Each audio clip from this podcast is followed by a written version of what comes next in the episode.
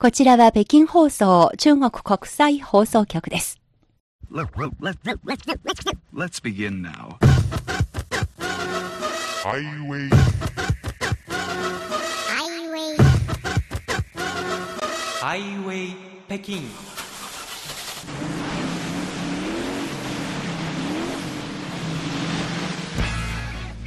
お聞きの番組はハイウェイ北京 CRI 中国情報ラジオです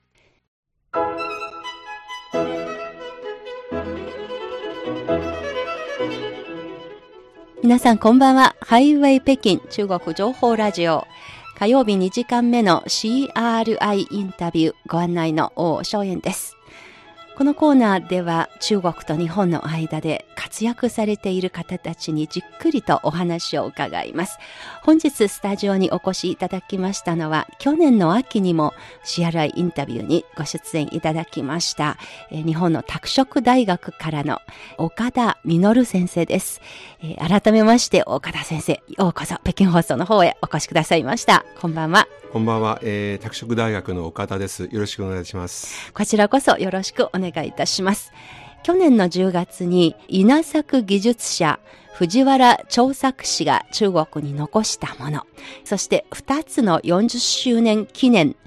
ポリオ撲滅の中日医療協力というテーマをめぐりまして、2回 CRI インタビューに出演をいただきました。こんな岡田先生ですが、最近新書が刊行されましたので、タイトルは？日中未来遺産、中国改革開放の中の草の根日中開発協力の記憶という本になります。はい。日本共報社から出されている5本ですが、タイトルに日中未来遺産というふうになっていますが、これは主にどのような意味を込めてこういうふうに名付けたのでしょうか？はい。実は2017年の夏にハルピンから東に200キロほど行きましたあの法政圏方角の方に正しいという法政圏の方に訪問して、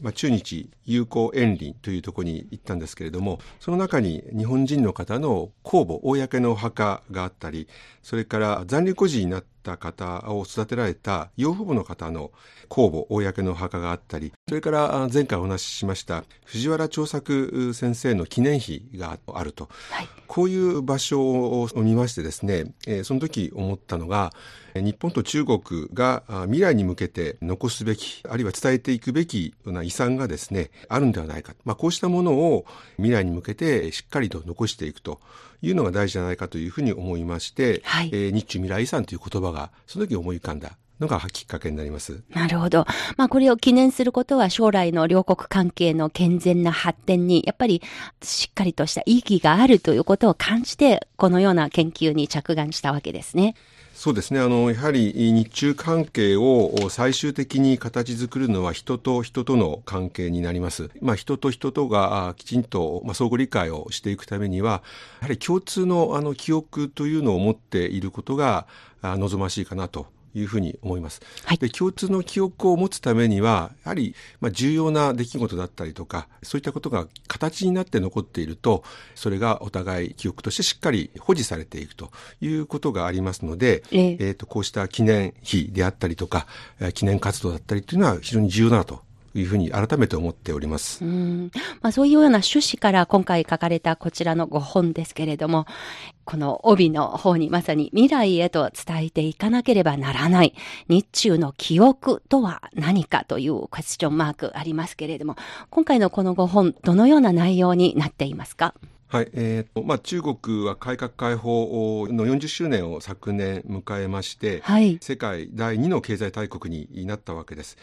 ただ、まあ、その初期におきましては、まだまだいろんな課題を抱えていた、その中で、えそはたくさんのあの日本人が中国に来て、特にあの草の根レベルで、黙々と汗を流された。で、その中国の農村の発展を支えた日本人たちがたくさんいらっしゃったということなんですけれども、なかなかそういった話がですね、ええ。まあ、我々日本人にもあるいは中国の方にもきちんと伝わっていないのかなということがありまして、えっと、今回は4人の方先ほどあの王さんからご紹介いただいたはい。4人の方の足跡をたどりながらですね特にこの表紙にありますまあ、記念碑だとか、はいえーあるいは博物館であったりとか、えええーそういったものをおキーワードにしながら一冊の本にまとめたということになります。はい。まあ、この4名の方ですけれども、手短に紹介していただきますと、どのような方たちですか？えー、とまずですね藤原長作さんについては、まああのさえー昨えー前回お話をさせていただきましたけれども、はい。原正一さんにつきましてはあの北海道出身なんですけれどもお黒竜交渉お藤原さんと同じ黒竜交渉で稲作増産に勤められて、うんその成果を中国全土に広められた方になります。はい。えー、と彼は17年間にわたって中国で活躍されえーましたそれからスイカの話についてはこの後あのねいたしますけれども、はい。えー、ともう一人に平松守彦さんにつきましてはええあの大分県の知事を6期おー24年間務められた方です。24年も。はい、で、うんえー一番あの有名なのは一村一品ですね。一村一品一つの村に一つの品ということで、えーそれぞれのお日本の村があ持っている、まあ、誇れるものをそれぞれ出してそれを広めていこうと、うーんこういう運動を日本でされた方なんですけれども、はい。実はその一村一品が中国でも、そうですえねー。ずっと広まっていて、中国語にもなっているのですね。はいはい。で非常に驚いたのは最近ですとですね毎年300の一村一品モデル村というのおを中国政府の方がはい。あ認定しているということでうん。中国の津々浦々まで、え村一品のモデル村が今今まさに展開しているというのは非常に興味深く思ってましてええその,、まあ、あの導入をおといいますか日本の経験を伝えたのが平松さんということでそのお話をまとめています。はあまあ、平松知事のお写真が CRI の放送局の展示コーナーにも、あの、実は陳列されておりまして、やっぱり中国の農村建設にその発想したことが大変影響を受けたという、あの、記念すべき方でもあるのですね。まあ、今日はこの4名のお話全部という紹介するには時間が足りないんですが、今はまだ夏の名残ですので、このご本の中で取り上げられた4名の中のお一人、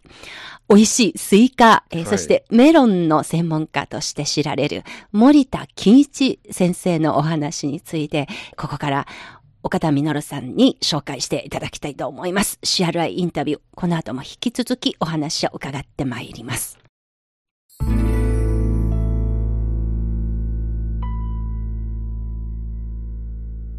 CRI インタビュー。本日は最近、日中未来遺産というご本を出版されました。日本の拓殖大学国際学部教授の岡田実さんにお話を伺っています。さて、岡田先生、ここからはですね、あの、スイカのお話をめぐりまして伺いたいですけれども、北京では一番ポピュラーな種類が人心イーハオ。日本語風に読みますと、北京の京に欣喜雀躍の欣ですので、京欣1号ということになるのですが、これ私も随分最近になってから日本の方と関わりのあるスイカと初めて知りまして、岡田さんとしましてはいつこれが、あの、実はこういう物語のあるスイカだよって気づいたのですか？えー、とそうですねあのお私以前、まあ、北京であの勤務をしていた時に、まあ、中国人の方と、えー会食をする機会がたくさんあったんですけれども、はい90年代ですねええ。その時にあのよく食卓の最後にデザートが出てくるんですけどスイカが出てきましてはい。そうすると中国語の方がよく知っていてこれ実は日本の方がこの育種に貢献されたんですよっていう話を中国の方から、えー教えていただいたことがあります。であ当時やっぱそういう話は非常に珍しくてああそうなのかということで、えー非常に感銘を受けた記憶があったんですけれどもその後あの北京にいらっしゃった方で小林さゆりさんというはい方がブログをまあ書いていらっしゃるんですけども、ええ。そのブログにも取り上げられて、言いましたのでまあ、今回改めてこの本を書くときに、えーぜひ森田さんを取り上げてみたいということで書いたわけです。なるほど。まあ、そもそもスイカという果物が中国でできたものなのか、あるいは世界のどこかから伝わって、え日本にも中国にも伝わってきたものなのか、その辺も今回のこの文章をお書きになった時に随分研究されたようですね。はい、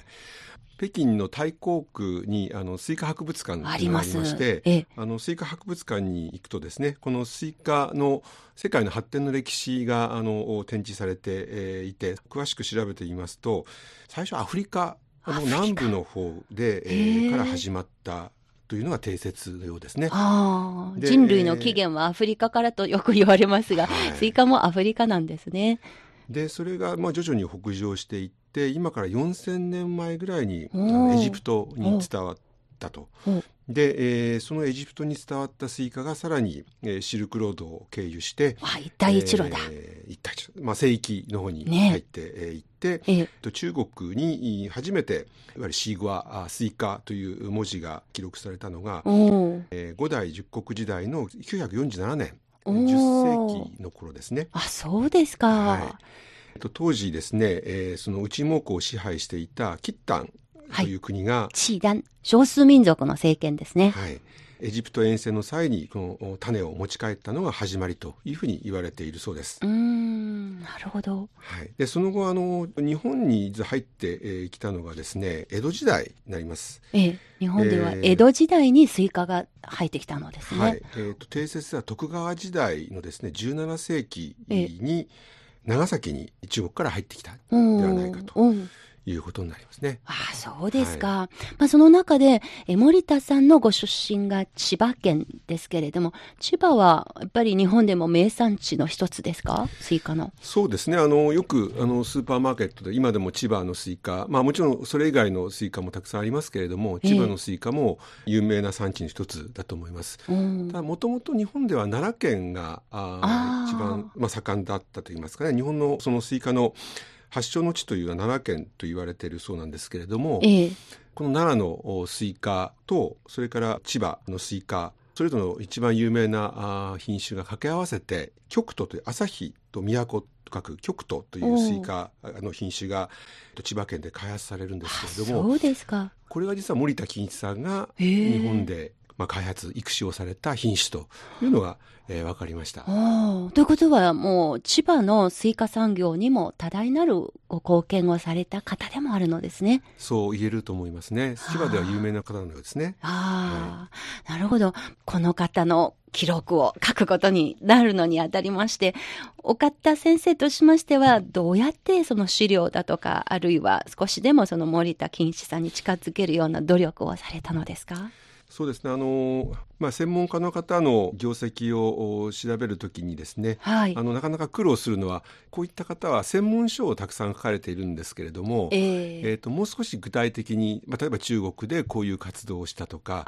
そういったあの活動記録というのをあまり残されてない方が、えー多いんですね。ええでこの森田さんも典型的なお一人だと思いますけれども、はいた。くさん立派なあのスイカの専門書が書かれているんですけれども、えええー、と彼が中国でどのようなことをどういうふうにやったのかっていうのは実は中国の方が書かれた資料であったりとかジャーナルであったりとかそういったものをですね丹念に調べないと、えーなかなかわからない。それからあとはあのできればあの日本でですねあの森田さんを知ってる方の話を伺おうと思いまして、ええ。まあ、ヒントとしては、まあ、彼のお勤めていた会社ですね。あ、ー。えーその会社の名前からですね、えーインターネットで調べて検索をして、まあ、そこにですね電話をして、まだ会社はしっかり活躍しているのですね。えいろんな変遷があったのであの昔とは違う代も変わってしまいますし、あええの会社の状況も多分変わられていると思いますけれども、まあ、あのその会社をもともと作られたということでなんとかそのえ森田金一さんのあの息子さんにですねご子息にお会いすることができて、ということは、千葉のご実家の方へ行かれたわけですね。はいえー、と千葉県の千葉市に、えーご子息が住まれている家がございましたので、ええそちらを訪ねて、えええーお話を伺ってきました。なるほど。まあ、ご本人がもう残念ながら2008年3月のことだったと資料で書かれていますが、もう亡くなられてしまいまして、もうご健在の時にお話が聞けたらということも本当にもう10年早ければという気持ちもきっとありますけれども、そうですね残念ですごね。本人からぜひ話を伺伺いたかったですね。ええ改めまして、森田金一先生、この方はどのような方なのか、まあ、簡単にご紹介お願いできますでしょうか。えーっと森田さんはですね1916年のお生まれですね。千葉県でお生まれになりましうん。て、日本では大正時代ですね。はい、東京農業大学の農学部を卒業された後ええ。坂田種苗あるいは帝育種農場株式会社などで、えー育種業務に従事されたと、まあ、ここであの経験を積まれて、ええ。まあ、先ほどあ申した日本での新品種の開発に書かれたとういう方ですね。ただあの戦争の時はですね、まあ、召集されて中国に渡航されましたけれどもその後フィリピンにも転戦されて、えー、と終戦の時はですねフィリピンで迎えられて、えー、とアメリカ軍の捕虜になって1年ほど、ええ。捕虜の生活を、まあ、経験されて1945年にの終わり頃に日本に帰国されています。でその後彼は自分で先ほど出てきましたみかどというその育種の会社を立ち上げられてええ。ずっとスイカあるいはメロンの栽培をされてきた方ですね。うん。1916年生まれとなると、本当にあの、第二次世界大戦の時に戦う兵士として徴用されていたあの世代でもあるのですね。そうですねいやー、何も記録は詳しく残されていないということですけれども、息子さんとお話しされた時にお父様の記憶について何とおっしゃいましたか？はい。あのご子息の方はもともとはこの農業の仕事ではなくて法律関係のご専門の方ということで、えー実はあまりお父さんとはですね仕事の面での接点というのはそれほど深くなかったというようで旗でこうお父さんの仕事を見ていらっしゃったという感じだったようですね。ええ。でただお父さんがあの81年ファオ国連機関のファオ国連農業機関ですね、ええそこからあの農業食料機関ですね。はい。えー招聘を受けて、ええ。まあ、中国に行くというようなことが決まった時に、まあ、バタバタと準備をされていてはでその国連機関に英語であのいろんな資料を提出しなければいけない。大変だっていうそういうぼやきをですね されてたというそういうエピソードを話されてたのが印象に残ってます。森田家では家族の方が国連の仕事で、しかも隣の中国へこれから行くと、そういうことなんですけれども、それが森田さんが中国に来るようになったきっかけなわけですね。そうですね。あの一番最初その国連機関からの招聘があったのが最初なんですけれども、ええ。まあ、その前からあの帝農場の方で外国人の研修員を受け入れたようです中国からだったりとか韓国からだったりとか、まあ、ええ頼まれてこう育種の技術を教えられたと経験をお持ちだったようですね。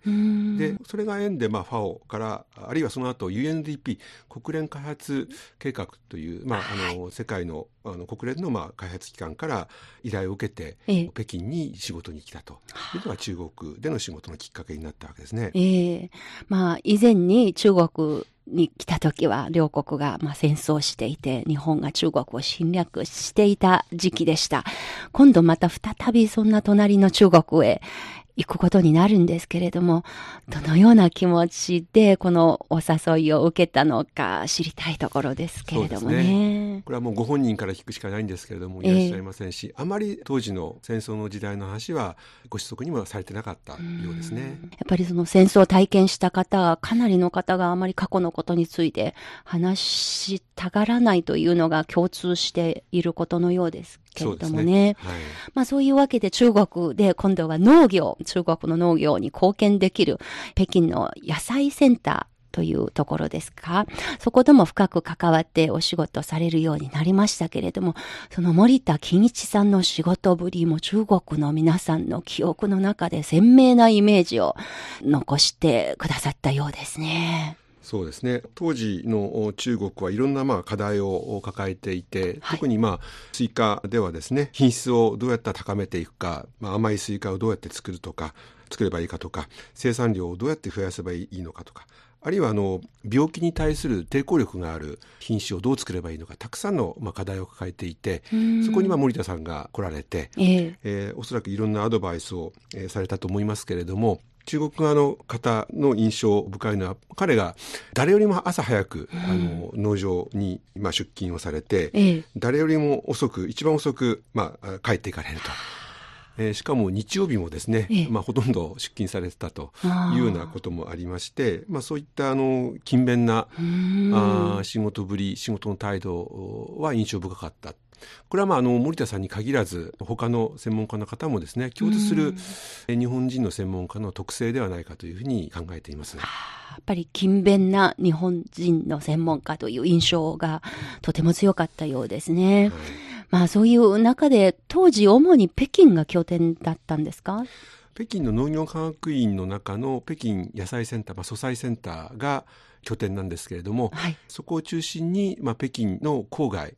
特にあの、まあ、大興県ですね。その大興県。それから北京にある、あの、今は区になりましたが、ね。大きいに興奮の興と書いて、はい。大興区。スイカが有名な場所ですね。はい、それから順義ですね、はい。今順義区ですか？空港のあるはい、区ですね。それから当時は通県。今は通州区になりました。ね。え。あの、まあ、こういったところのお生産農家を頻繁に訪ねられたりとかええ。あと、まあ、求めに応じて北京以外のところにも行かれたようですけれども主に、まあ、北京を中心に活動されたというふうに伺っています。うー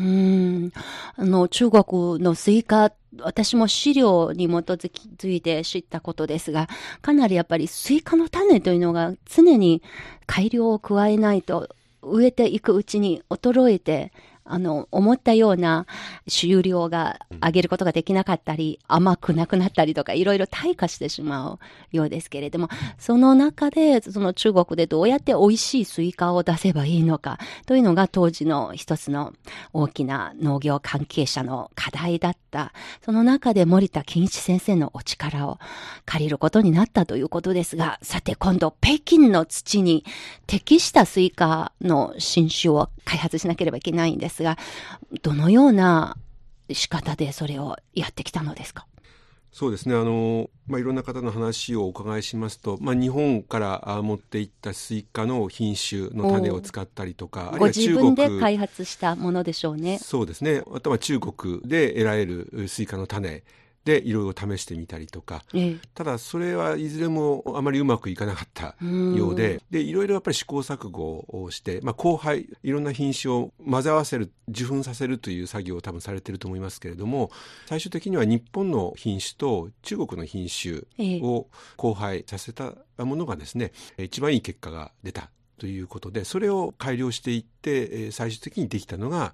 今お話しあった胸筋1号人身インハオそれが1980年代の後半だったようですね。そうですね最初はあのいろんな試験期間、まあ、3年ほどの試験期間うんを経て、まあ、ええ試行錯誤をして色々掛け合わせていいものができてそれを今度は普及をさせていく段階が80年代で後半になります。うんまあ、非常に美味しいスイカ甘みが強くて、ええ水分もたっぷりあってはい。で歯ごたえがまあいいと言いますかね。美味しいスイカができて。ええ。でそれがあの噂が広まると北京以外のところからも導入したいということで、ええ。まあ、早熟と中晩熟とその2種類あるようなんですが早熟の品種の中では当時85%ぐらいがこの胸筋1号が、まあ、あの作られたというようなそういったあの記録もありますので、すごいことですね。えーかなりの広範囲に、うんえー広がっ中国の各地に広がったんじゃないかと思います。うーんでも、やっぱり農業の試験というのが年に一度しかできないので、そんなにすぐに成果が出られるものじゃないんですけれども、数年間かけて成功させたのですね。そうですねええ通常交配、まあ、こう品種改良っていうのはまあ10年ぐらいかかるというのが一般的なようですけれども、ええこの時はまあ3年ないし4年 ,4 年ぐらいであうんの新しい品種を開発されてますからええ非常に集中的に、まあ、頑張られてうまくいったケースではないかと思います。そうですね。資料によりますと、最初に交配に成功したスイカ畑が、ダーシン大興区に、当時大興県ですが、その農家の方と一緒になって作り出しましたけれども、そういうこともありまして、大興区が現在もですね、スイカで有名な土地柄になっていまして、今も1988年が1回目でしたが、現在もスイカ祭りが毎年開かれている、スイカで町おこし、村おこしができたエリアになっていて、この中にやっぱり森田欣一先生の貢献が大きかったように思いますね。まあ、そしてお祭りが今も続いているという話を聞いて非常に私も嬉しく思いますね。ええこの1988年というのはまさに京欣1号が生まれてちょうど普及をし始めた頃ですので、はいええ、このスイカ祭りを通じてもですね美味しさっていうのがいろんな方に伝わったんじゃないかと思います。うん、まあ、もちろん森田先生が中国の農業スイカ栽培に果たした大きな貢献中国でもしっかり表彰はされて皆さんから認められているのですね。私がこうした協力のことを調べている中で本当に素晴らしいなと思うのはあの中国でいろんな表彰制度があのありますね、はい、あの国家レベルでもありますし地方レベルでもありますけれどもこの森田金一さんのケースで言いますとまず91年に農業部から中国農業金賞という、まあ、ゴールドメダルですね、金賞を受賞されて、翌年の92年には国家専門家局から国家遊戯賞。これが多分中国で一番ハイレベルの、うん、外国人に与える一番高いレベルの賞ですね、はい、外国人への一番高いレベルの賞を受賞されております。はい、はいそれから地元の対抗県でもですね、まあ、今対抗区ですけれども93年に栄養公民公の民ということで、まあ、そういった表彰をですね、えー、森田さんに対してやってると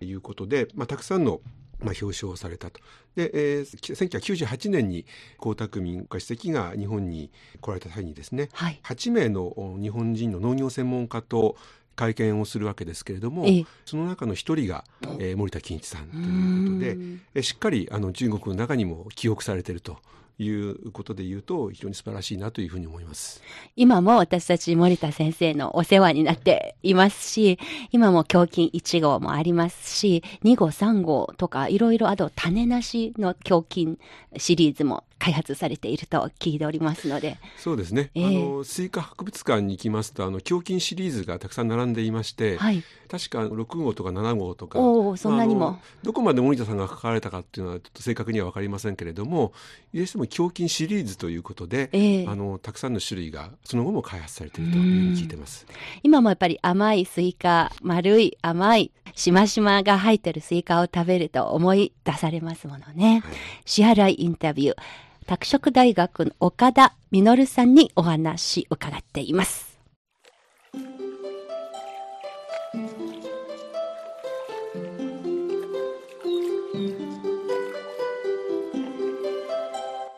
CRI インタビュー本日は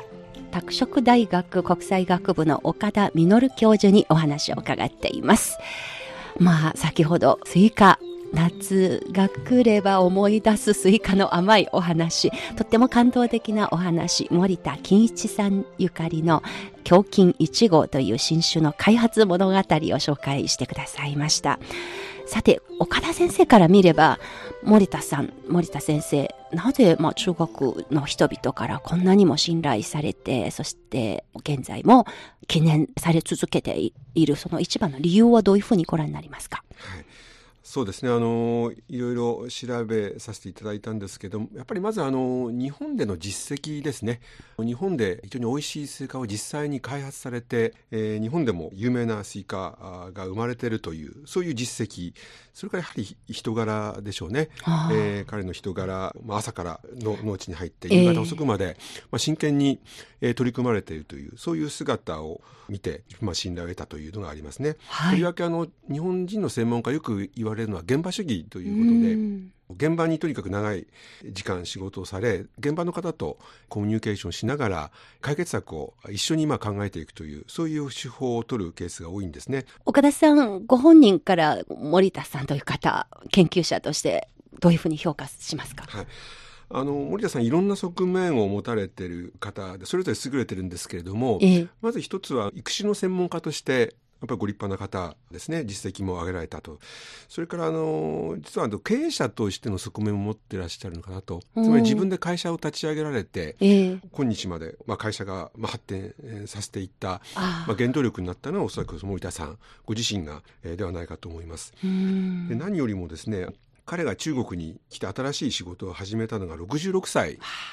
なんですね。もう中国で普通に定年退職しても6年も経つ年ですものね。はい。まあ、66歳から中国に来られて新しい仕事、まあ、日中合作という、まあ、取り組みをされて34年で新しい品種を開発された。はい、でしかもそれだけじゃなくてですね自ら農村に入っていって農民の方に直接の技術指導をされてもう何回も何回もセミナーを開いたりとかそれから村に入っていって細かいその操作方法まで教えられたというそういう記録も残っておりますのでそういったその草の根に入っていく熱意ですね、ええ。そうしたもの素晴らしいのかなというふうに思います。それからあの森田さんを評価するときに何よりもですね今もあの中国の方の記憶に残っている専門家というのが、まあ、何よりかなと思いますけれども、うん。まあ、その要因になったのは北京市民の方に何よりも美味しいスイカをですね、はい。提供することができた、まあ、スイカを食べてえー食べるたんびに幸せな気分になりますね。そうですねのためにあの森田さんのことを、えー思い出していただける。うんそれからおそらくあの美味しいスイカ売れますので農民の方の収入アップにも、あえー当然つながっていたと思います。そうですね。そうすると、まあ、売れると農民の方も幸せな気分になるとうん。えーあとですねやはりあの胸筋1号という名前ですね、胸筋1号という名前を見るごと見るとですね説明を受けるとあこれ森田金一さんの金だよと。名前に入ってるとすぐあの覚えることができるんですね。うん。私もそれで覚えましたけれども。ええやはりですねこのネーミング名前をつけることの重要さっていうのがこのケースで非常に印象的ですね。なるほど。でやはりあの外国の人の名前を品種に入れるということはですね、ええやはりなかなか勇気がいることだと思いますけれども、うんただその80年代改革開放が始まってすぐの、えー、と中国できちんと森田さんのお業績を評価されてこの新しい品種に名前をですね授けてくれた中国側の関係者ええあの方に私は非常に感謝したいと思いますね。いやー、それだけやっぱり森田金一さんの貢献が大きかったということでもあるのですね。まあ先ほど経営者であるともおっしゃいましたけれども、しかし岡田先生のご本を読ませていただきますと、お金には非常に無頓着な方であった点にも、ああ、そうだったんだというのが印象に残りました。まあ、中国が、まあ、あの外国人の専門家を迎えあの迎えるにあたってはええ、あの非常にまあ気を使って当時のルールでは、まあ、宿舎をまあ中国側で用意をしてええ、それから食事もまあ提供するというのが基本的な受け入れ体制だったわけですね。ええ、したがって、まあ、森田さんはその宿舎でご飯を食べる分にはほとんどお金がですね、ええあの使い道がなかったというふうにご自身もおっしゃってたみたいで、まあ、非常に質素な生活をされてたようですね。で朝から晩までとにかく農場で仕事をされてるわけですから使い道がない舎、えー休まれるだけですから。ええ、で国際機関からおそらく何らかの手当なんかも出たかもしれませんけどそういったものは一切手をつけられずに中国側に、まあ、置いていかれたというふうに聞いています。やり遂げたいことがあるから、そのために来ているという、そういう姿勢でもあるようですね。水管はおそらく本当に好きだった方だと思いますね。ああ、そうでしょうね。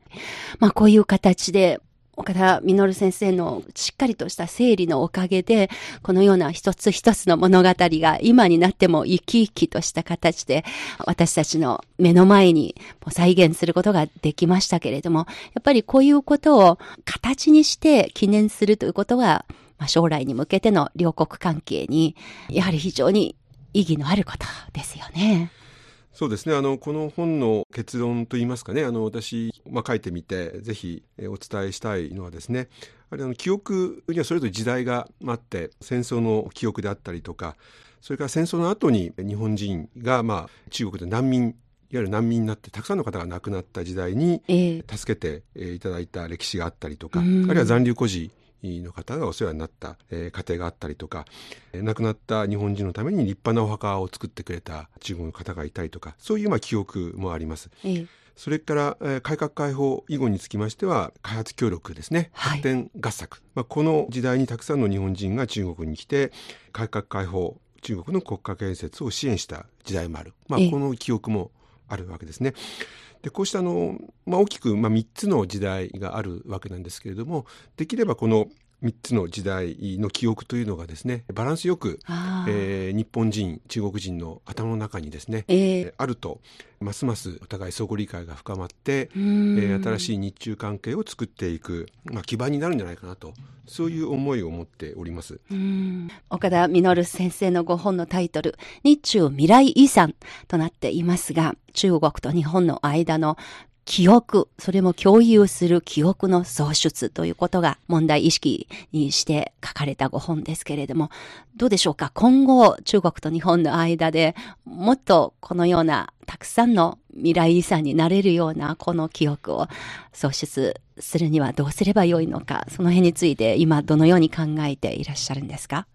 そうですね。あの、私が2年前に法政権、法政権で、まあ、気づいたように、たくさんのいろんな各地にですねたくさんの未来遺産になりうる潜在的なものがですね残っているんじゃないかというふうに思います。ただそれがまだバラバラの状態であったりとか、ええ、身近にあるんですけれど気が付いてなかったりとか、え、ということがいろんなケースがあるんではないかと思います。まずはそうしたものをですね発見して発掘をしてそれらを記憶として形にしてまとめていくという作業が今後も引き続き必要なのかなというふうに思っています。まあ、改革開放については非常に順調にいって、もう中国は非常に急速に発展してきたわけですね。で、はい、新しい時代をこれから迎えていくことになってきますけれども、この新しい時代においてはどんな記憶が日本と中国の中で残されていくのか。これも一緒に考えていく大きな課題なのかなというふうに思います。もっともっとたくさんお話を伺いたいです。そしてこの5本の中の他のストーリーもまたチャンスがあれば岡田実教授に、えー、紹介していただければと思います。今日は残り時間本当に少なくなってしまいました。もしラジオをお聞きの皆さんに、えー、何かメッセージ、PR したいことがあればお願いします。はい、ありがとうございます。そうですねあの今回4人の専門家の方を取り上げたんですけれども先ほど申したようにまだまだいろんな方があの中国で活躍されて、えー、いますしたくさんのあの記憶に残していくべきことがあると思います。で具体的な人であったりとか具体的なストーリーお話があったらぜひお聞かせいただければ今後の研究の参考にさせていただきたいですし、えー、まあ、このような機会があれば皆さんにも、え、報告をさせていただきたいというふうに思います。よろしくお願いいたします。ありがとうございます。ラジオをお聞きの皆さん、もしかして皆さんの身近でも、えー、このように実際に起きている感動的なストーリー、え交流の実話がありますが、たくさん知られていないというものがあれば、ぜひ私たち、まあ、番組スタッフまでお知らせいただければと思います。本日は本当にお忙しい中、わざわざ北京に来てくださいまして、日中未来遺産という新しいご本を出された、拓殖大学岡田実先生にお話を伺いました。岡田先生、改めまして本当にありがとうございました。はい、どうもありがとうございました。CRI インタビュー。今日の番組、ここまでのご案内は私、大正円でした。皆さん、この本もぜひ手に取っていただいてお読みいただければと思います。岡田先生と一緒に北京のスタジオからお別れのご挨拶をお願いします。さようなら。再见。